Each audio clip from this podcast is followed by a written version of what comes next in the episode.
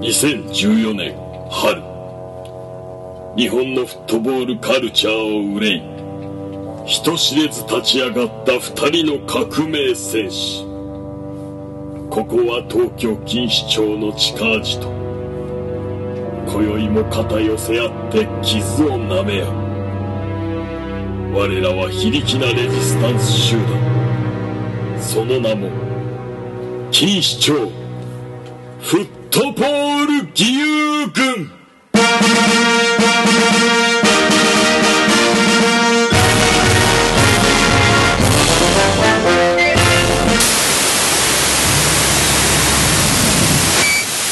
さあ、始まりました。西本ボール球軍であります。と、あ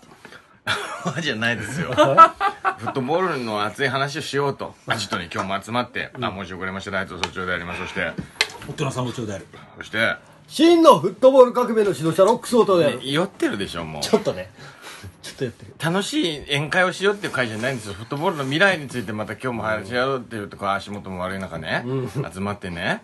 来てアジトも開けていただいて、ね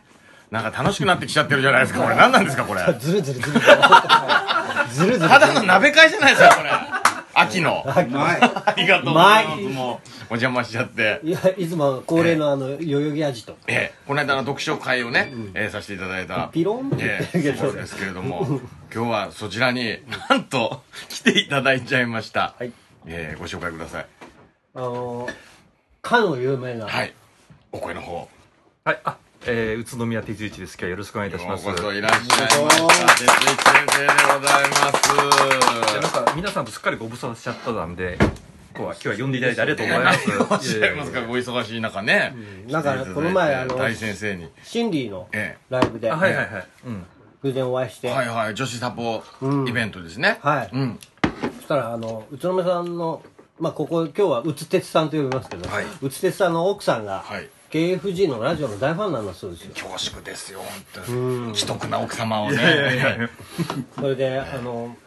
まあ今度なんかあったら呼んでくださいって言うから、もうじゃあすぐ呼ぼうっつってああいやそんなすぐ来てくれるもんなんですか、な意外に暇らしいですそうなんですよ内瀬さんあのロシアにね、はい行かれて取材で行かれてたっていうツイートもいっぱいワー見ルドまカしたップけねど、はいちょっといろんな話もあね内瀬内瀬さんがあ聞いていのきたいなあの鍋の火を調整してくれてますあすいませんいやもうなんかワールドカップは随分経ちましたね。なんか未だにちょっとなんか、あのー余韻引きずってるわけじゃないんですけれども、はいはい次の4年になかなか切り替えられずにちょっとこ あまだちょっと引きずってるう引きずってるっていうかね、なんか余韻が残ってるんで余韻ではないんですね。なんて言うんでしょうね、こう乗り遅れてるっていうんですかね。次のあ四なる年ほにどあ森保さんのあれに別に森保さんはすごくウェウェルカムですよだしあのー、まあこの間の、まあ、 A 代表 A 代表、う始んまりましたねあのー札幌での試合はちょっとまあ地震の影響でね、あのー流れちゃってで、まあ、大阪で、まあはいコスタリカ戦で、まあ、幕を開けたわけですけどももちろん取材に行きましたただ次新しい4年が始まるぞっていうのが頭では分かってるんだけども、うんその国内サッカーも含め、うんでまあ、ヨーロッパも新しいシーズンが始まり、うん全てがこう刷新してまた新しい、ね、あのサイクルが始まるぞっていうのが分かっていてもなんかそれにこう行くぞってこうんあらういけないあら何なんでしょうねこれ個人的なあれ楽しなのかもしれない楽しすぎたんじゃないですかロシアがそれはあるかもしれないけど それはなんねでしょうメランコリーってやつメランコリーですかねいやまさに今そんな 感じ今日のお天気みたいな感じですでねもやっぱメランりコリー今日ちょっとな雨模様ですけどいろいろロシアで楽しいことあったんじゃないですかもうしうあーんの試合もさることなが試合楽しかったですねらね試合楽しかったしドラマチックなえーとまあ、あちこちで書いてることですけど今回そんなにあの心理的な負担がなかったのが一番あ大きかったですねブラジルと比べてなるほど心理的負担ストレスストレス、うんどういうだからブラジルもまあねすごくいい国なんですけれども、あのまあ、移動距離がまず多かったんですねブラジルは、まあブラジルは、うんあロシアもまあそれぐらい広かったですよ、うん試合会場ねクイヤバとどこどことかすごかったですね、あの時、あの予防注射打たないといけないとかね、うんただそれ以上にロシアはロシアはもうまあ距離感はあったんですけどまあ、一応ヨーロッパ方面だけだったじゃないですか、そはいのウラジオストクとかだしないしなかったじゃないですかこっちのねあのうん東側藩ね、はいでもう一つはやっぱり一番でかかったのは治安が良かったこうへんえとでやっぱりその結構ブラジルでは同業者いろいろやられてたわけですようんあそうカバンが気が付いたらなかったとかねあーかっぱらいがうん、カメラがななそいれはとかね試合会場でとかその町場のカフェい店ろいろいろいいろんなろ場所でホテルでとかそうそうそうやっぱなんですねどこ行ってだとホテルの中もそうだし、うんうんも うんうとにかくロシアはそれは割とうん、あの気ずっと気が抜けなかったのが、えー、とブラジルだったんですけどロシアはそういうのは全くなかった、なるほどうんまあまあヨーロッパだなっていう感じなんですねそうですねで、まあ、なんだかんだ言ってあの警察国家ですから、まあねうん、でもホテルにはみんな盗聴器が仕掛けてあったんだよ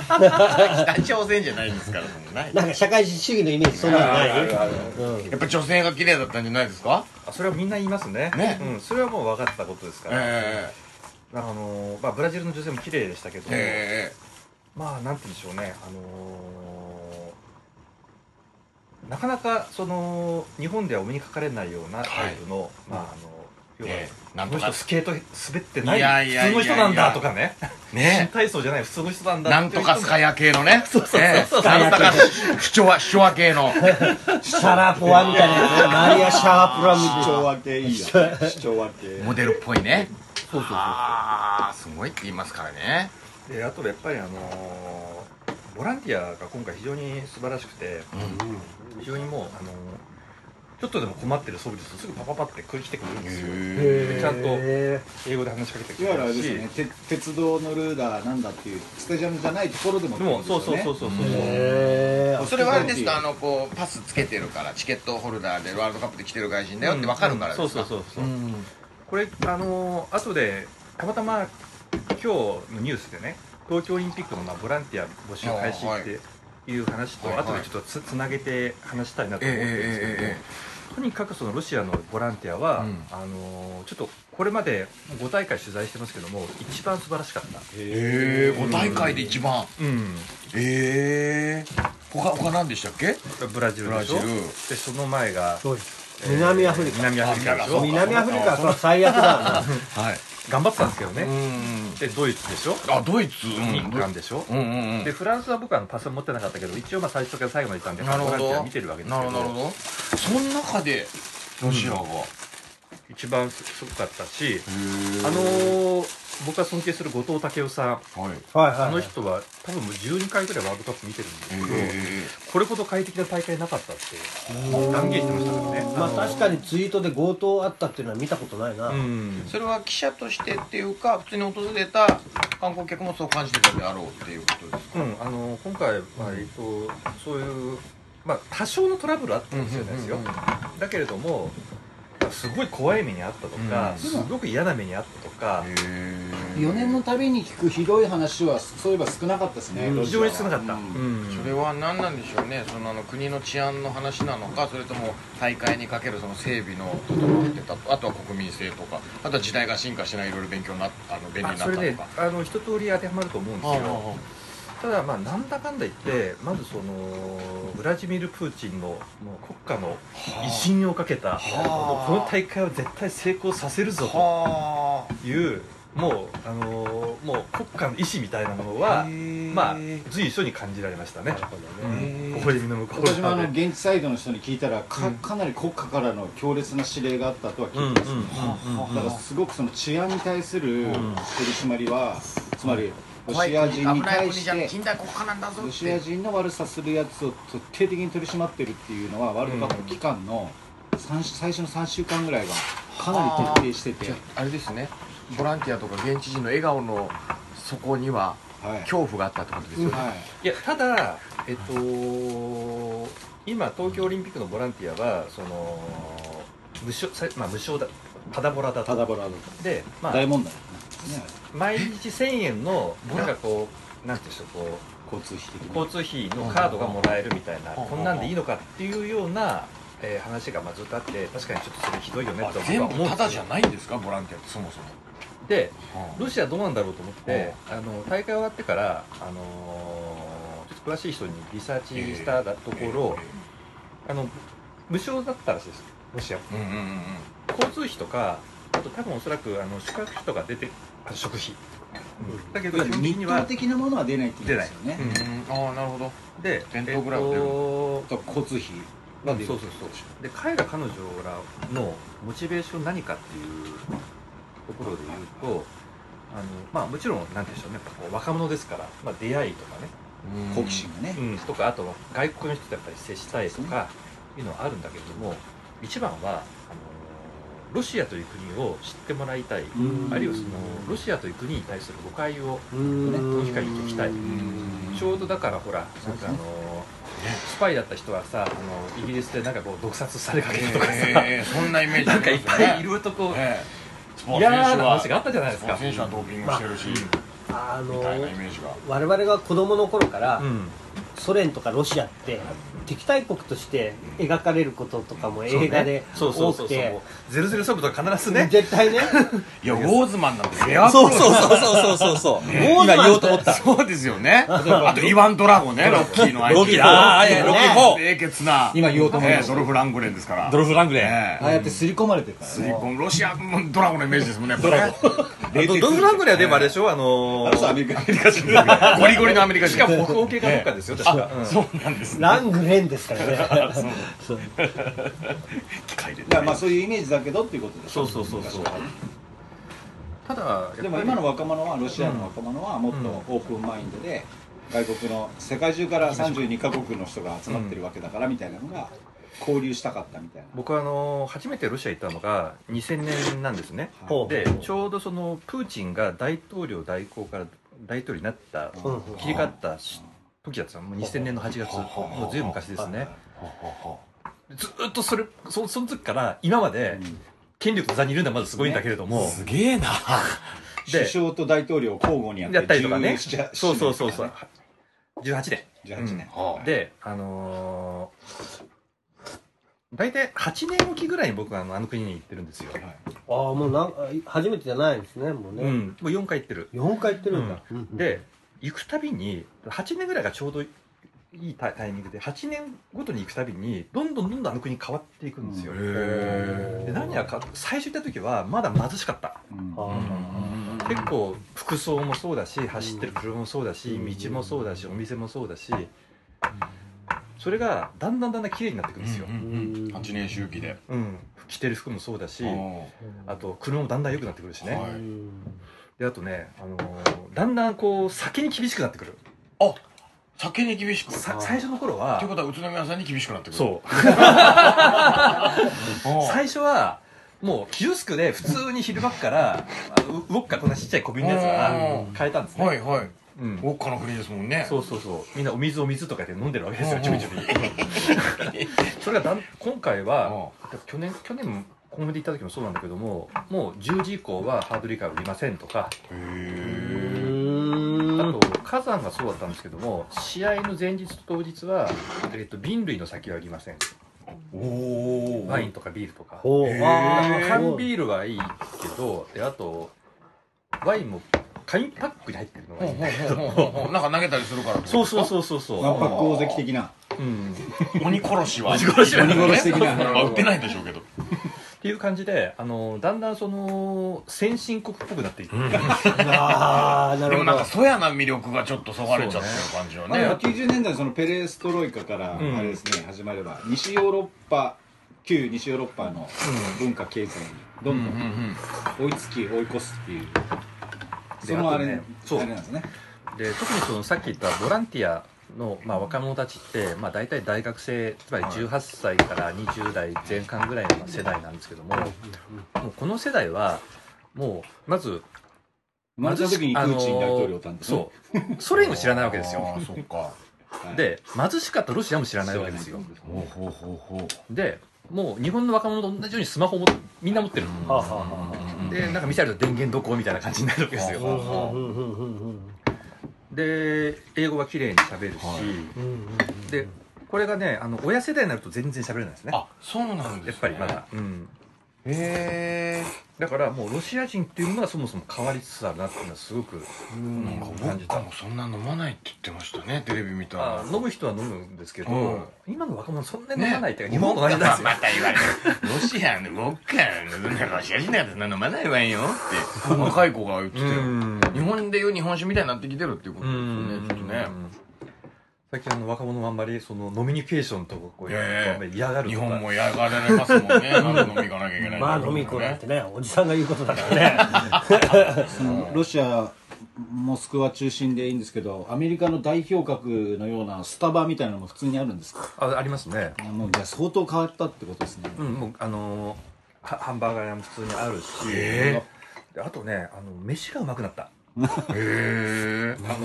ーまあ、これは特にそのマクドナルドがそのままあるんですかそのままマでクマクドナルドのコあフてとかかじゃバなーいガーですキかングの方がしどっちかってバーガーキングバーキンだーうんバーガーキンツェフでしょジェ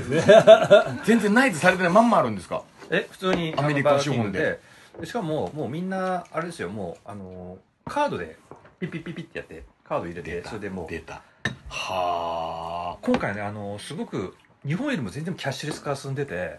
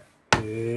あいへや日で本あかとなり遅れてるみたいですよねそれでね w i f i もどこ行っても飛んでるしえ普通に普通に、うんはあであとスタジアムも全部もうあれでしょもうフットボール専用でしょトラックなんか一つもなかったそでうすよなんですか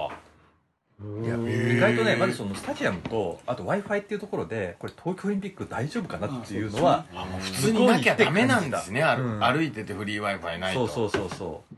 はああ日本国内というかこの首都圏である東京でさえもつながらない、そうなんですよどのスタジアム行ってもダメですあうね、んうんうんプロ野球のあのドーム球場とかはバンバン入りますけど、うんサッカーっていう競技場に関しては日本はねてか首都圏ねまあ全然ホ全ンダ然ロッいすクねのホームをやる小林がいやいやで今電話電話もできるそんな話してないですから今日本とロシアのモスクワと東京の比較して ますオリンピック小林の話してない無理くり宮崎県に持ってこうとしたけど 一応ね相当その話に乗っかるとあやそれものう相当な話大好きなん2011だ年のはいえっと JFL 最終節の一つ前のうんあの松ホ本山がンダロック対松本山がはい伝説の試合です伝よ説前走試はい合あのま行きました僕あのはいあれあの時もうなんか電波が非常に脆弱になもうって切る話いっぱいあありなまんすか言ってましたねそれそうそうねそう松本山雅の松本に残った人がパブリックビューイングを見ようと思ったら電波が飛ばなくて結局ね試合映像見れませんってなってみんな2ちゃんでずーっと追いかけるだけっていう 超面白いですよ小ね林どうなってんですでかそれが2000何年前じゃないですかそれ2011年2018年にしてですね、びっくりとも変わってなかったですこの間宮崎行ってまして都農町行った時に、ここでもしも中継とかやるならっつってちょっと調べたんですよ電波状況全然飛んでねえぞみたいな話だって 宮崎でオリンピックやるべきで したねインフラまだまだだまあまあで変もわらない魅力っ逆てにあ言るっんただらあれですね2020年オリンピック来るってことは東京フリー Wi-Fi になるってそうことだ東京はちょっと現実的な大問題がもう何難題がこんだけっていうのはその今のでも恥かくってことだよねそうしないとでそのそのモスクワロシアと比較しても明白ですねそれであのまたあの小林からモスクワに話を戻すんですけどはいはいも無理やりお願いします今回ね、あのーすごく現地で行ってて思ったのが、観客席っていうか記者席から見てても思ったのがまああのスマートフォンをみんな持ってるっていう前提での演出がすごく多かった、あーその場で見てほなるしいっていうあれですか、それね去年のコンフィデもあったんだけどもまずその試合前にみんな並ぶじゃないですか、うんその時にあ選手のはハッシュタグあーでっかいでっかいもうみんなハッシュタグのこのボードで R のボード U のボード S のボードみたいなの持ってた感じで例えばロシア対ウルグアイだったら「ハッシュタグ #RUSURU」ありでますねこれでみんなあ一緒にツイートしてくださいみたいな。うんでそれをスタジアムのどこに出してたんですかそういうあそれはもうししみんな並んでる時あピッチがピッチにみんなピッ選チ手のバがナー並んみでるたいなのバナーみたい出なして感じであガーなーンとる出ほどす FIFA がピファがほどで試合前にちゃんとその「ここはフリー w i f i だよ」って言ってちゃんと案内出るわけですよ、でも前提はみんな w i f i あのスマホ持ってるでしょっていうことそうそうそうをで、うんあのへー今回のその選手入場の映像を見ててすごくあの今までと違うって思ったと思うんですけど、はいまずその大会のそのトロフィーをはいかしたその、なんでしょ横をう通っねて。きますよねバナー、でっかいバナーと、あと、国旗、それぞれの国の国旗が、いきなりパうーわーッっとと開く。広げますよね、あれ、今年か本体だけだからそうですよねね。前はもっとちっちゃい国旗で、はいなってたんですよい。わゆる普通の国旗をただそうそうそうそう。子供が広げるとかねで、あれって、あの、高いところから、うんスマホで撮るうんと、すごいインスタ映えするんですよね。あみーんな Facebook で現地行ってる人は、はやってたんですよよちなみにロシアはインスタグラムありな国でしたっけあれはありき。ありですフェイスブックも普通に見な Facebook もがらあり実質多分できあじゃあたもう中国はダメです 中国はいなるほでどそれをもう前提にですね大会運営側がそうそうやって、えー訴求させるプロモーション FIFA のサッカーの世界の大会をぜ世界中にっていう近代ワールドカップですそうねで最先端ですね、あと今回 FIFA アンセムぜえアンセム全然流れなかっいたやんですずよーっとあのセブンネーションアーミそうそうーだったそうかそうらすごい不思議だったんですよあれなんであでれすかはあーあれはあの僕その前の2016年のユーロはあちょっとユーロ一応チケット買って行ってるんですけどもユーロはユーロであれ使ってたんですよユーロは大体ユーロずっと使ってたんですよねうんであの FIFA の会長変わったじゃないですはいかはいはい変わりましたねであの人ウェファーの出身の人なんですよねはあはあはあでもう今回の演出全部でウェファーのユーロウェファーのチームののユユーロの演出は試合前になるほあどのご当地ソング流したりとかあとなんかこう有名なレジェンドをゲストで呼んだりとそういうあかれだったんですねうんでこれは僕のあのそあ推測推測なんですがまあ要は FIFA スキャンダルあったじゃないですか2015年にはいはいあれ払拭したいっていうのがあってもう FIFA は変わったんだよあっていなうるほどねのでもうアベあのーブラッター時代のねアベランジェブラッター時代のものは全部 もうって僕も覚えてるんですけど、うんブラッターとかが大体開会式がないからいるとどこの国のファンだろうか全員ブーイングそうですそもうんそうねそうそうそう試合前にそうなんだ6万人がフィラの会長にものすごいブーイングで現地にいた時にそんなに嫌われてんのこの人みたいそうなそうそうであのイメージって多分その汚職だなんだいっぱいそのヨーロッパ人は知っててああやってんだろうけどうんその新しい会長はそういうのがもう全部今んとこクリーンなイメージはいうん日本だったら田島が出たらブーイングする感じかなどうなんでしょう田島が来 このた 間コスタリカさんご意見聞きたいですねこの間のコスタリカ戦はそんなに出あそうですなかったですね。そうですか日本人お穏やかだか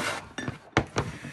桁が違うんですよブラッターのあのあれは悪さは、なるほどねでもそれはクリーンになったっていう一応イ今のところメージ的に今のとねこ。うん。ろレバーをやってた人でっていうそうそうそう。まあ、ウェファも相当ドロドロしてるはずなんですけだってどプ。ラティに逮捕されたましたそもう。んうねん。ウェバーの副会長がねだから、今回は、あのー、ピッチ上でもね、いろいろな時代の変化っていうのを感じる大会でしたけど、 VR そういったを皮切りにね、そうそうそう。んで、まあ、クリロナとかメッシの時代がもうこれで終わりかとかね、いうのも含めて、なんかいろいろとこう変化になった大会ですけども、そういったこの諸々のもうピッチ外のところですとか、演出とか、あの、あらゆる意味でなんか本当こうターニングポイントっていうか、ここからワールドカップはどんどん変わっていくんだろうなっていう大会。いやポジティブなイメージですかポジティブやネガティブも、で僕はあの原稿でこれは最後のクラシカルなワールドカップで書あらまいたんですけど、あらまあはい次のカタールと比べてみると、もう32カ国じゃなくなるっていうのもありますもんねいや32カ国でだ48になるのは、えー2026年からあじゃあカタールはまだ32カタールはよに48にするかもしれないって言ってるんですけどかもって言ってますよね絶対無理だって4日へ少ないんですもんあ大会期間がうんあ今までよりも、うんいや無理ですねで48なんて無理ああ無理だあじゃあその次はもう 26?26 ですか26だからあのアメリカカナダメキシあコっちの方共同開催うーんまあ3カ国かアメリカメキシコカナダそれはもう決まってるんでしたっけあ決まりもう決まりあそうなんですねでついでに言うとですね次の2022年のカタール、うんカタールってどれぐらいの広さか知ってます、カタールはいあ九州よりちっちゃいんですよねうん四国ええ九州よりもちっちゃいけど四国よりだってあもの半島の湾の一番そう端飛っこびの飛び出してるようねな、うんー、ちっちゃいんですねカタそうールそっうてあの3歳のおちんちんぐらいなんかこれがっつり周りサウジアラビアうんサウジアラビアに囲まれてますみたいなこんなちっちゃいあ感じの正解言うとですね、はい秋田県とほぼ同じ秋田あなたはね相当秋田県の皆さんを3歳のおちんちんって言 う謝ってくださいすいませんあ秋田県のおちんちんはもっと大きいですよそういう問題じゃない秋田県と一緒ぐらいだから、要はだからあのー秋田若杉国体みたいな、なるほどいや、規模感で、違います。ワールドカップ。マニアックなワード出たなあの規模感でワールドカップやるんですよ。 わかる人いいですかね若すぎ国体は若杉の、あの、その前の前者は僕すごく記い憶やにそ残ったれかはら、見てる人はうーんってなるんですけど杉地というマスコットがいたんですよ。伝わるかなこれ知らないですよ、杉地。この距離感が分か って前者とワールドカップを同列で語れるのが素晴らしいじゃないですすごい今カタールっていうのはそんだけあのででね都道府県レベルの秋田県が世界を受け入れなきゃいけないっていうことでしょ、要は。 しかもね、その、カタールの、その、ほぼ半分以上は砂漠だから。あの、都市的に言うと、もう、秋田市から半径25キロぐらいのレベルでしょ、多分。だから、大丈夫なの今回だから今回、一応12会場なんですよ。あの、次の大会ね。えー12会 場秋田市の中にそう10、個あ秋る田。秋田市、秋田県、県。うんまさに国体だので、中にそう。そんなスタジアムいっぱい作って、後でどうすんの、それで、。しかも、ね、じあの、12のうち、6会場が動画しない。でもだからふ普段カタールリーグでもやってる競技場ってことですよねいやいや、全部、ほとんど、あの、新改しく築か、あと新しく作ある。なるほどいや、だでかもそのら、元はあってそこからワールドカップ用に増改いやいや、ほとんど。どうすんですか、それ作った後から。だって秋田で言ったら、だってゼブラとグルージャ、グルージャじゃないブラブリッツ使ったら終わりでしょ、もうそれ カンビアーレ秋田対うん、そうそうサそうルそう。タ工業みたいなやべえサルタ工業とカンビアーレやるのみたいなやべえワール余っちゃうよ、スタジアムが。いや、いや、た多分ね、壊すでしょ。ドでも壊すさ壊すいやさだからシビル業なんでなんか運用してくださいみたいな腐るほどあるんだから、金腐ろうだろうから作っ多て分壊スすク。ラップビルドの限定でしょ終そうそうそうそうわったらさらちっていういや、だから、そう金がい持っうてとまこすもろんで、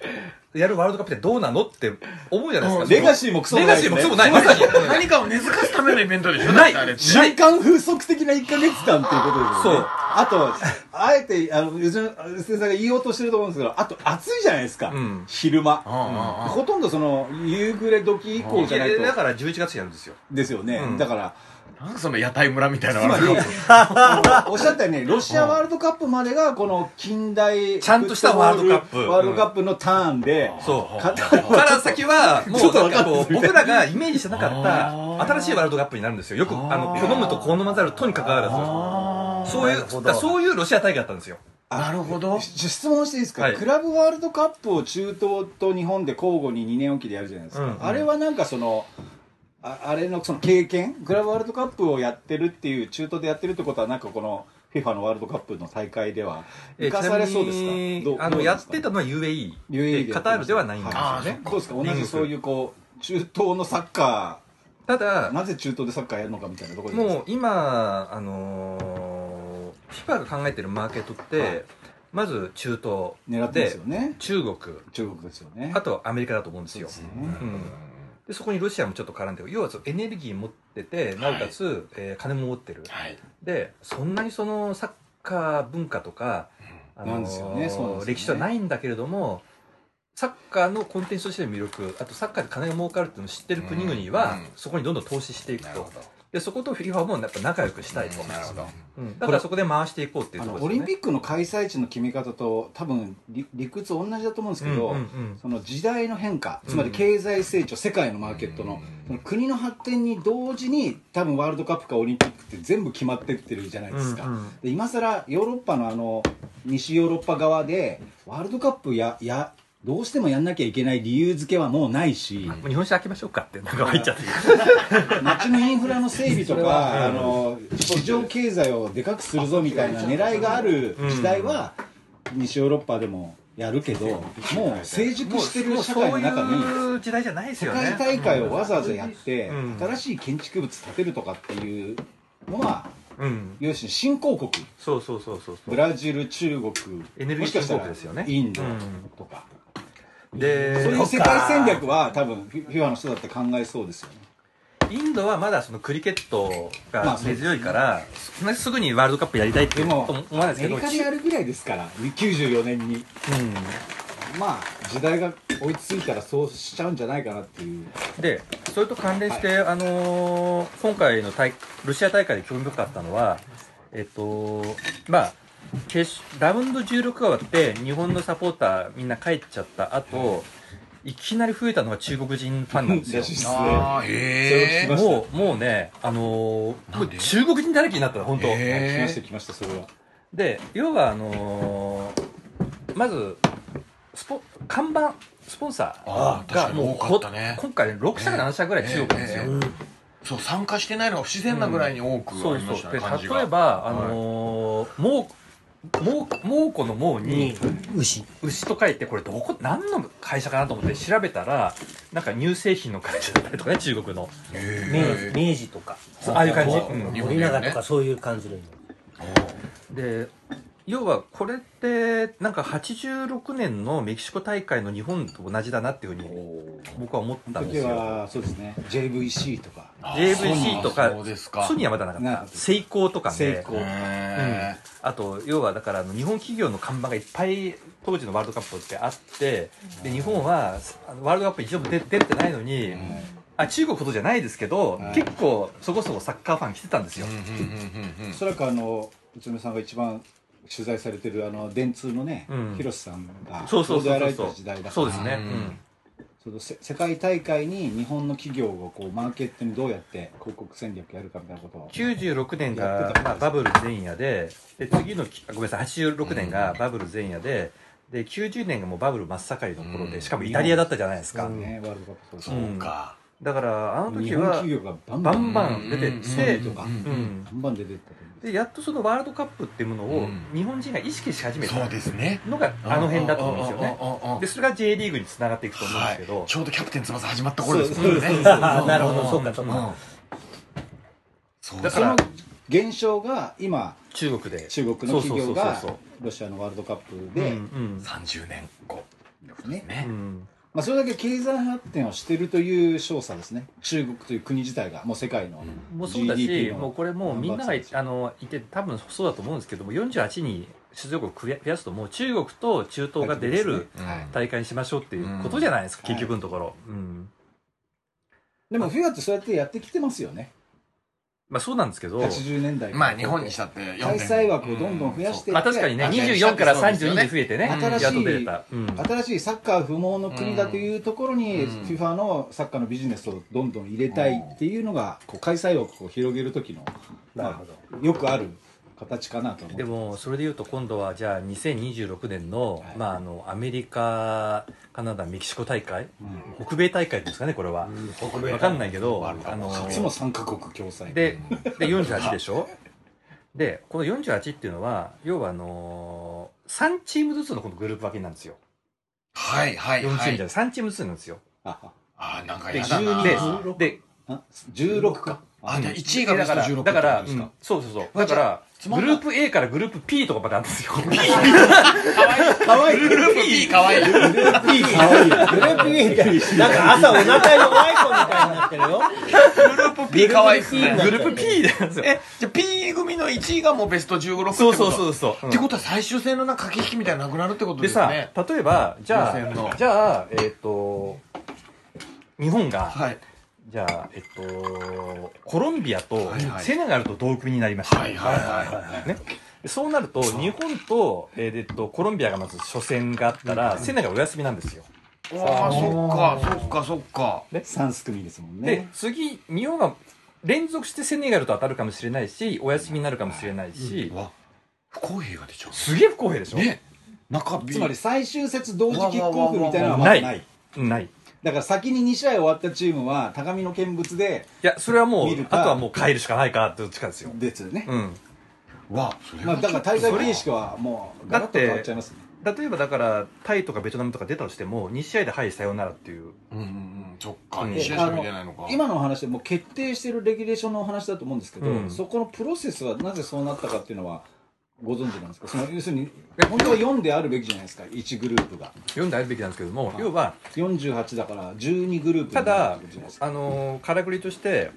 グループリーグはあのー1位しか出られないけども要は大会期間と試合数は同じっていうふうにうんほスケぼジ同ュじーとルしてる要はスケジュール感スケジュールありきでそうその振りつ方まりヨーロッパはそんなにね大会例えばこうなるほ1かど月半とか拘束さ休れめなたいくねえと、うんまあ、特にね決勝まで行く国の代表にとってはカレンダーの問題だうんだから、あのそこはウェファーの意見も強そうですねもうそこはもうヨーロッパ主導ですよねもうザザコはザコでやっとれとなるほど。だからどうせ予選グループで敗退すんだろうお前らみたい なね俺たちはそれが全てなんだよそれを楽しみにやってんだよその3試合をなるほどバカ野郎あそれはもう決定した と決定してですねいいじゃんもう様変わりですね本当様変わりです国連だからそれがね今までのそのやっぱりグループラステージの3戦目の緊張感っていうのがないですねなくなるんですよこれ、なるほどね。そうだもう、消化試合になっちゃうところは消化、徹底的に消化試合になっちゃう。ただ帰国してる場合もあるよそうそうそう2試合負けて、うんね本当に予選リーグになっちゃうってことですよね。本当そうですねワールドカップ出場したけど2試合しかやらないで帰りますみたいないやだからあの地域シールはいかにそういう意味でまだ ねちゃんとした大会かっていうのは なるほど。まあ金土日連チャンですけどねすごいですけどね飛ぶな話がすごい日な本シ先リーズかはい生は日本酒持ってきていただきまましあでたもそのロシアワールドカップが終わってもう3ヶ月あすいませんはい3ヶ月経ちますが、はいステツさんのそのなんていうんですかメランコリーがなぜそうなのかというのがそのあー4年後8年後を考えてもそれをちょっと憂うこともあるしみたいなのはそのメランコリックな現象なんでしょうねにあるんですかそれとも聞きたかったのは最初のあれなんですけどすいません終わった感がないのはいやあの問題結局どうなのっていう結末はどうなんだっていう要はですね、あの要は西野さんの話とか、はいはいはいはい田島さんのあのなんですかあいや一連の、うんまあ今裁判中なんですけどハリハリ結ル局のとかころもうなんかこう結果往来でここまで来ちゃって多分そのままこう突きだ進かむらんださろうなって森い保うさんが始まれば、んそのつい1か月以上前の出来事はもうなんもうピタッと収まるっていうこの日本のね、なるほどね。えー日本人や日本のメディアのね、うん全体的な空気感はロシアから帰ってきたステスさんにとっては、まあ、どう映るのかなっていうのがちょっと興味があったんですけいどやだから日本代表が、あのーベスト16限りなくベスト8に近いベスト16をはい達成したのは本当素晴らしいことだし、嬉しかったしあのこれは財産になると思うんですよただそのこととこれまでの経緯そ、れまでのプロセスはねうん、をじゃあそれでなしよっていうのはちょっとやっぱり納得いかないっていうのはなやっんかぱあそのりますよね総括したみたいな感じがないままスッとはじ次の4年後に始まってる難しいですよねでもねなんかそうなんか言い言いにくくなっちゃったもんね周りがねなんかね結果出ちゃったし楽いしかやっ宇た津井しさんのメランコリックってそういうところがなる起ほど因してんじゃないかなっていうのがあ私が僕も勝手にそう思っただけなんですけどちょっと自己分析してないですけどそれはあるかもしれないですね俺でもあの宇都宮さんのはいそのメランコリックぶっちゃけて年じゃねそれもある年齢ってことですそんなことない年齢でいやいねや年取ったんじゃねそれはありますね違ういつまで元気にワールドカップ見れるだろうとかそういうことじゃないでしょお元気ですやっよぱ枯れる美学美学ですよ、うんこっか枯られる美枯れ学てさっいくき美ね学1時間ぐらい枯れる美学をやってたんですよフットボール批評用のね原稿の収録をしてたんですけどうん、まあ、なんて言うんでしょうね、そのワールドカップはこれからどうなっていくかもわかんないし、あとはなんか、僕今52なんですけども、あとどれぐらいその今の仕事できるかっていう のがほらそうそう変なこと言うからいや、それはね、常にやっぱり意識してますよ。うんいいかどうしようみんな聞けちゃんとさっき例えね例えばね、あの、お笑いのええ世界で生きてる人たちって、ええやっぱりそう知いり合いうのってもっ知と、り合いいもまっとすビけビッどとねね、そういうことやっぱり考えません例えば、僕あまり詳しくないですけど、はいはい例えばその明石家さんまがうん60に還暦すぎるっていうのはやっぱ僕らイメージできなかったんだけどやっぱ現にそうなってるわけじゃないですえーかそ、うですねあの人って相当やっぱりそこでいろいろな葛藤があるんじゃないかとなんか見ててうん勝手に思ってるんですうよね、ん似たような話っていうのがいっぱいいっぱいきっとあって、うんでやっぱりそう年齢とともにやっぱ芸風を変えるべきなのかはいとかねあともうここはもうなんかそ,、そっと引退した方がいいのかなとかね例えば上岡龍太郎さんだってある時スッといなくなったじゃないえーですはいはいかはいはい古い話ですけど、はいはいうんで求められてる限りはやっぱ何も変えずにそのままいけんのかって思ってやられてるんじゃないですあとはかあの北野武さんのように文化人になっちゃう人もいろいろいるじゃないですか、ええはいはいうん、そういう点例えば、どういうふうにあの考えてらっしゃい ますってなんか逆にこう総長代わりにおめえのせいだろせっかくワールドカップのいい 話ロシアの話聞いたのにお前がさ 一回振ってるのこっち来ちゃったみたいなねすごい逆サイドに今来ましたよなんかサイドチェンジがいやいやでもそうじゃないですかでもなんていうんですかね年を経てなかなかねこう有利になるものでもないですからね我々いや都合悪かったら切りましょうね。ただ、あのー僕がやっぱり98年に、あのー最初にそのワールドカップ日本がワールドカップに出たワールドカップと、今回のロシアのワールドカップ、まあ、明らかに見方が違ってるんですよ。もう、あのー日本僕は90恥ずかしながら93年からサッカー見始めましたけど、まあ、ドーハを経てやっと掴んだそのワールドカップなんだけど、それが出た時にあチンチンになっちゃうんだって日本、あんなに僕あのその当時鹿島アントラーズのファンでしたけど、ディフェンスラインはほとんど鹿島アントラーズだったよね、あの奈良橋だったり相馬だったり秋田だったりそうでしたねも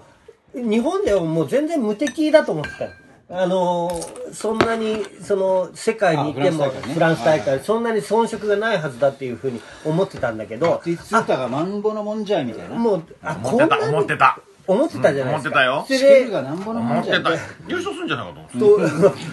で思ってて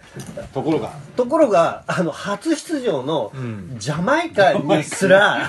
こんなにかなわないんだっていだうってゴンさんしか撮ってないからね、結局現ね実を見た時にあ日本のサッカーってまだこんなレベルなんだっていうってふいうう時に代があり、ああってそこからこう4年ずつこうよもう4年ずつ刻んでロシアを見ると、はいそのまあベルギーには負けたけど、んそのベルギーにそのあまあそここまでんなこんなことできるのみここたいまでな追い込めることができたできるのっていうことに気づいたっていうところはこの長いその20年のスパンで見てこれた人間のこの成長だと思ってるから、その例えば今渋谷でこう騒いでるハイタッチしてる人たちとはちょっとやっぱり見方のセンスがちょっとやっぱり変わってきたなっていうのはすごくよくてそれはすごくあの年取った感じの,、あのあのサッカーの見方はすごく見れたかなと思うんですよちょっとまあここは切ってもいいですけど最初女抱いた時にあそこの形を見た時にえーってこんな形してんだって思ったけど最近慣れちゃうとふーんこういう感じなんだってなんかどっか産婦人科 のあの先生ぐらいの立場で見る時がたまにあるんですけど産婦人科のおじいちゃんねおじいちゃんでああこんな感じなんだって言って見る時があるんですけど最初にワールドカップ出た選手に謝った今野球オカルさんに謝ってきたよごめんあなたのそんなしょうもない体験と一緒にしないでいただいて今本田圭佑をあのサンフリカのおじいちゃんに例えたからそれも振り謝って返ってドーハの選手たちにも謝ってくださいあの人いっぱいいるねそうですよあの人はギリギリパンツ下ろせなかった人たちじゃないんですよドーハの人今たすちぐは今治行って謝ってきた でもそのあの年齢とともに宇都宮さんだって本当4年ごとに行ってて同じモチベーション同じなんつうか視点切り口で、えー例えば5大会だったら20年とかじゃないですか、それは同じっていうのは不可能だと思いますけどねこれはサッカーファンもサッカーやってる側の人だってみんな同じだと思ってそれは時代の変化つ積み上げてきたものといいこともあるけどひどいことも浴びるみたいなのがみんな味わった上で今だから自然なことだと思いますけど僕ねやっぱりあの思うんですけど誰にとっても最初のワールドカップが一番最高なんですよ、ねはいもうそれがファーストインパクトってそういうことじゃないですかそうかも僕はあのやっぱ98年はパスも打たずにで試合も2試合しか見なくてあとずっとサポーターばっかり取ってたんですけども、あの大会が一番楽しかったし、一番思い出記憶に残ってるんですよね、でそれ例えばアメリカ大会最初だったとしてやっぱアメリカ大会一番最高だったっていうし、まあ、日韓大会もそうだしドイツもそうだしっていうやっぱりね初めてのワールドカップっていうのはそれだけインパクトがあるしもう永久には忘れられないそこが一つの基準点になるんですよねなるほどね、それを超えるっていうのはないいでやすよ、ね、俺がやっぱりこう最初にあのあ熟女とやった時に「ええ飲 む飲む飲むの?」っていうあの衝撃あ飲むのってエロ本だけじゃないんだっていそうなうのあの衝撃いい例え初めての宿女に 謝れ その方今おいくつぐらいですか ねその方今おいくつぐらいですかね今で言うとえー正確に言うと19歳の時に地元でバイトしたお店のおばさんなんですよそうそうだからそ正確にだから今で言うと還暦近いんやだから酒飲むべきじゃない来週に続きますよ一回締めましょうね来週もお付き合いくださいいやいやいや、これこれこれこれ出すんですか出します。出いやあのいいとこ聞いてるもう、うつてさんの評価がうなぎ登りになるような配信をしたいと思います、今回まだまだ次週も続いてね。ライツ長でしたおったらさむちょであるそ。して今日はゲストで来ていただきましたはい、うつですです。そして真のフットボールかけ上の指導者、ロークソードである。声、声がおいでます。どうしようも結集せよこれは革命である。来週もに続きます